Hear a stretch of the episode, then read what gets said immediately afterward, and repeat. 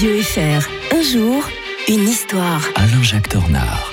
Alain-Jacques Tornard, bonjour Bonjour Mike. La machine à remonter le temps de Radio Fribourg, cadran réglé sur le 24 mars 1860. Ce jour-là, Alain-Jacques, euh, la France recevait Nice et la Savoie.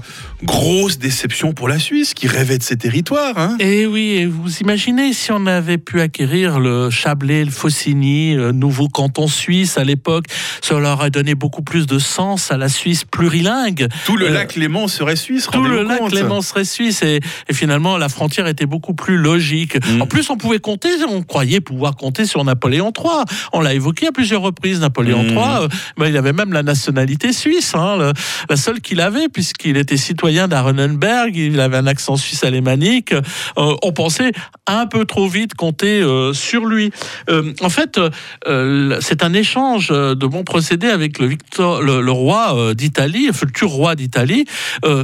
Napoléon III accepte de jouer la carte de l'unité italienne à condition que cette future Italie lui cède cette région de Savoie, moins d'ailleurs un petit territoire, le Mercantour, du côté du col de Tente, parce que c'est là que le roi avait ses chasses. Donc on lui, Mmh. on lui laisse ça. Mais avec Nice, naturellement, aux grandes dames de Garibaldi, qui était de Nice, précisément.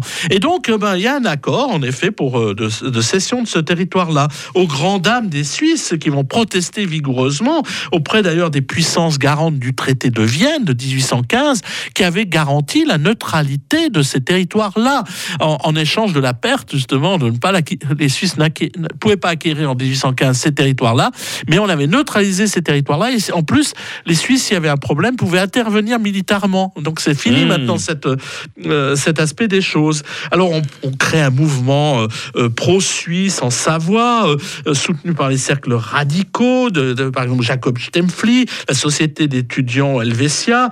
On fait des signatures partout. On envoie même un petit corps expéditionnaire euh, du côté de Tonon, vous vous rendez compte, pour, euh, en, en cette année 1860. Euh, le- mais bon, bien sûr, ça, ça échoue euh, totalement.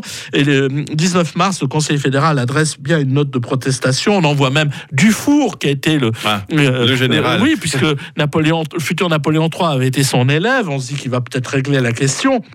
On va peut-être pouvoir rectifier quelques frontières, mais rien n'y fait. On fait un vote. D'ailleurs, c'est la première fois qu'on vote euh, le droit des peuples à disposer d'eux-mêmes. Le premier vote populaire euh, pour euh, entériner de, sur place l'annexion de, de ces territoires-là à la France.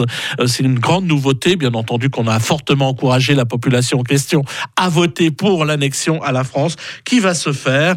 Et bien entendu, aux grandes dames des Suisses qui en voudront beaucoup à Napoléon, euh, Napoléon III. Mm. Euh, mais c'est comme cela. Nous avons définitivement perdu, euh, nous, la- le, le Chablais et le Faucigny. Voilà, bah, il faut continuer à sortir sa carte d'identité quand on va, quand on prend les bateaux pour traverser euh, lac Léman. hein. Oui, oui. Euh, on n'a même pas mis euh, sur la Morge à, à Saint-Gingolf la frontière au milieu. C'est la sur la rive suisse.